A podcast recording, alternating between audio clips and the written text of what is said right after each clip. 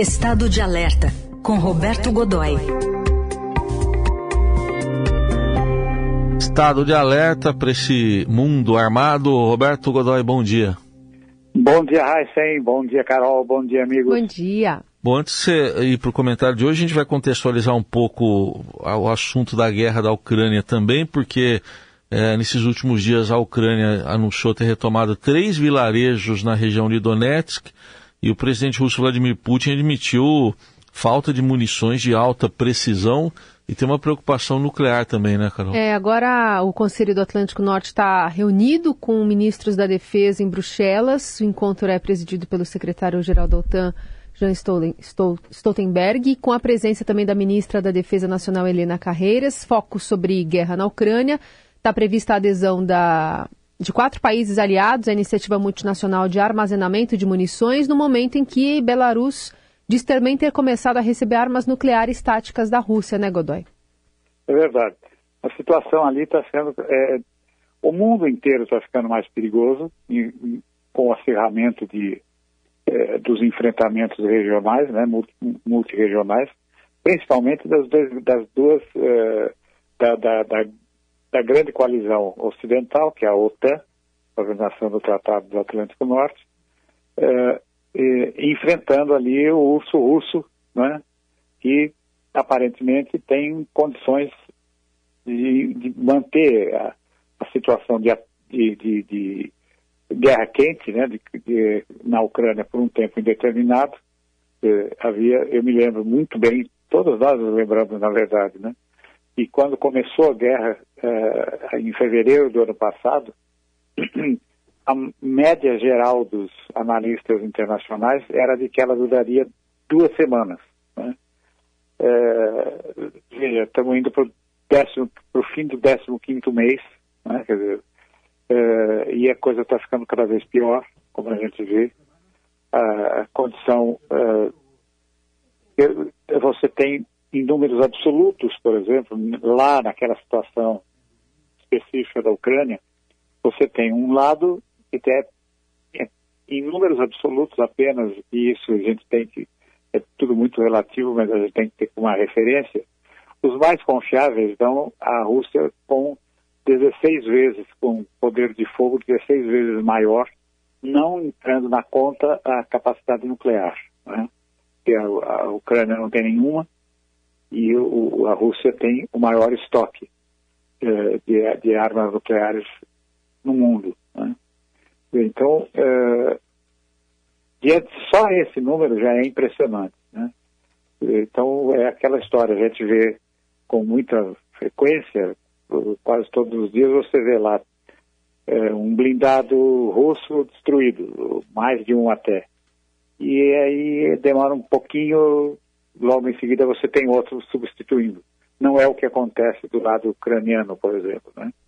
Então, é, esse tipo de situação tá, é, torna aquele cenário cada vez pior. E agora a gente tem essa contraofensiva é, é ucraniana, que na verdade é, é, a gente precisa olhar com muito cuidado. Porque, veja, você pegar meia dúzia de vilarejos e aqui e aí quando eu estou dizendo que são vilarejos, são vilarejos mesmo, são pequeníssimas comunidades, é, área com é, população pequena, é, importância regional, micro-regional, né? são cidades essencialmente é, ligadas ao agronegócio, que é poderosíssimo na, na, na Ucrânia, né? É, e a importância ali é, é não tem muita importância do ponto de vista estratégico. Tem importância do ponto de vista político, sem dúvida alguma. É, é mais argumento e faz com que você crie certas situações. É, agora, a gente tem que levar em conta também, Heisen e Carol, a, que a gente, nesse momento, você tem ali envolvidos diretamente é, exército, marinha aeronáutica, aeronáutica e um, um, uma arma totalmente, todas elas com, diferentes, é, diferentes níveis de recursos tecnológicos, mas tem uma arma ali que é complicadíssima, de uso muito sofisticado, que é a guerra da propaganda, né? Você tem a...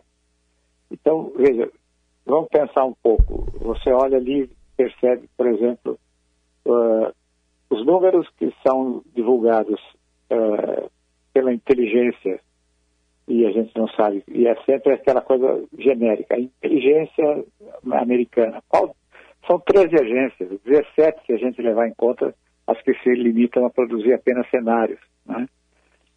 Mas então, a inteligência americana divulgou que você tem cerca de 80 mil baixas, das quais, é, cerca de 100 mil baixas, das quais 80 mil entre mortos e feridos. Já falamos disso aqui, eu volto a insistir. Mesmo numa sociedade ditatorial, um regime extremamente fechado, é, como é o caso da, da Rússia, você teria, inevitavelmente, pelo menos 80 mil mães, mulheres, é, 80 mil esposas, 80 mil é, famílias, é, é, enfim, protestando, gritando, perdi meu filho, perdi meu pai, sabe, enfim. É, ainda que fosse uma coisa limitada, mas é, a gente sabe que as manifestações ali também não são não, não são, não são para brincadeira, né? Então, não temos isso. Aí, logo em seguida, você vê o seguinte, foram é, destruídos um, um X número de, um número elevadíssimo de blindados ucranianos, que era, às vezes não bate nem com a, o arsenal que a Ucrânia tinha antes do início da guerra. Né? Então é necessário levar em conta é, uma, essa equação é complicadíssima. É, uhum. Eu ainda essa semana conversando com um analista é, estrangeiro, ele dizia o seguinte, olha, as maiores equações é, científicas que você pode encontrar hoje são aquelas destinadas a fazer avaliação do clima. Os supercomputadores funcionam para produzir, produzir cenários do clima. Então, aparentemente, o que está a situação ali no, no, na guerra da Ucrânia está ficando parecida com a previsão do clima. Tem muitos fatores a serem considerados. Né? E nem todos eles são confiáveis. Então, na verdade, é, é, é um quadro complicadíssimo. No entanto, o que temos é realmente um recrudescimento dos, dos ataques às comunidades urbanas, mesmo pequenos vilarejos, pequenas cidades, estão sendo atacadas, estão sendo atacados nesses lugares aos civis, não é? E a componente mais complicada, eu acho que essa sim, agora, vai conduzir algum tipo de negociação, ainda que seja um, um regramento, de algum tipo de regramento, algum tipo de acordo eh, em relação ao conflito, é a chegada eh, do, de um certo número de armas nucleares na, na, na Bielorrússia. Pensa bem, eh, um erro de cálculo que conduza ao, ao uso de uma arma nuclear pequena, e aí pequena a gente precisa levar em conta o que significa isso, né? É, tática, uma arma tática, é, numa situação que saia do controle ou que seja resultado de uma avaliação errada. Uma, uma, da maneira como, é, como a doutrina em relação a armamento atômico está disseminada, é a de que uma explosão nuclear é muita explosão nuclear. Né? É, ela, sim, é tática, foi num determinado lugar e está evidente que houve um engano de avaliação. Até que todo esse raciocínio seja concluído, você já pode ter uma proliferação. A resposta do, do, do, do a resposta da OTAN a um eventual ataque nuclear uh, num, num, cenário que já está muito sensível, muito perigoso, né? Sim. Então, aí sim a gente não sabe para onde é que isso tudo vai convergir, né? Aguardemos. Muito bem, aguardemos. E o Roberto Godoy sempre em estado de alerta com a gente aqui às quintas no Jornal Eldorado. Obrigado, até semana que vem. Até semana que vem, um grande abraço.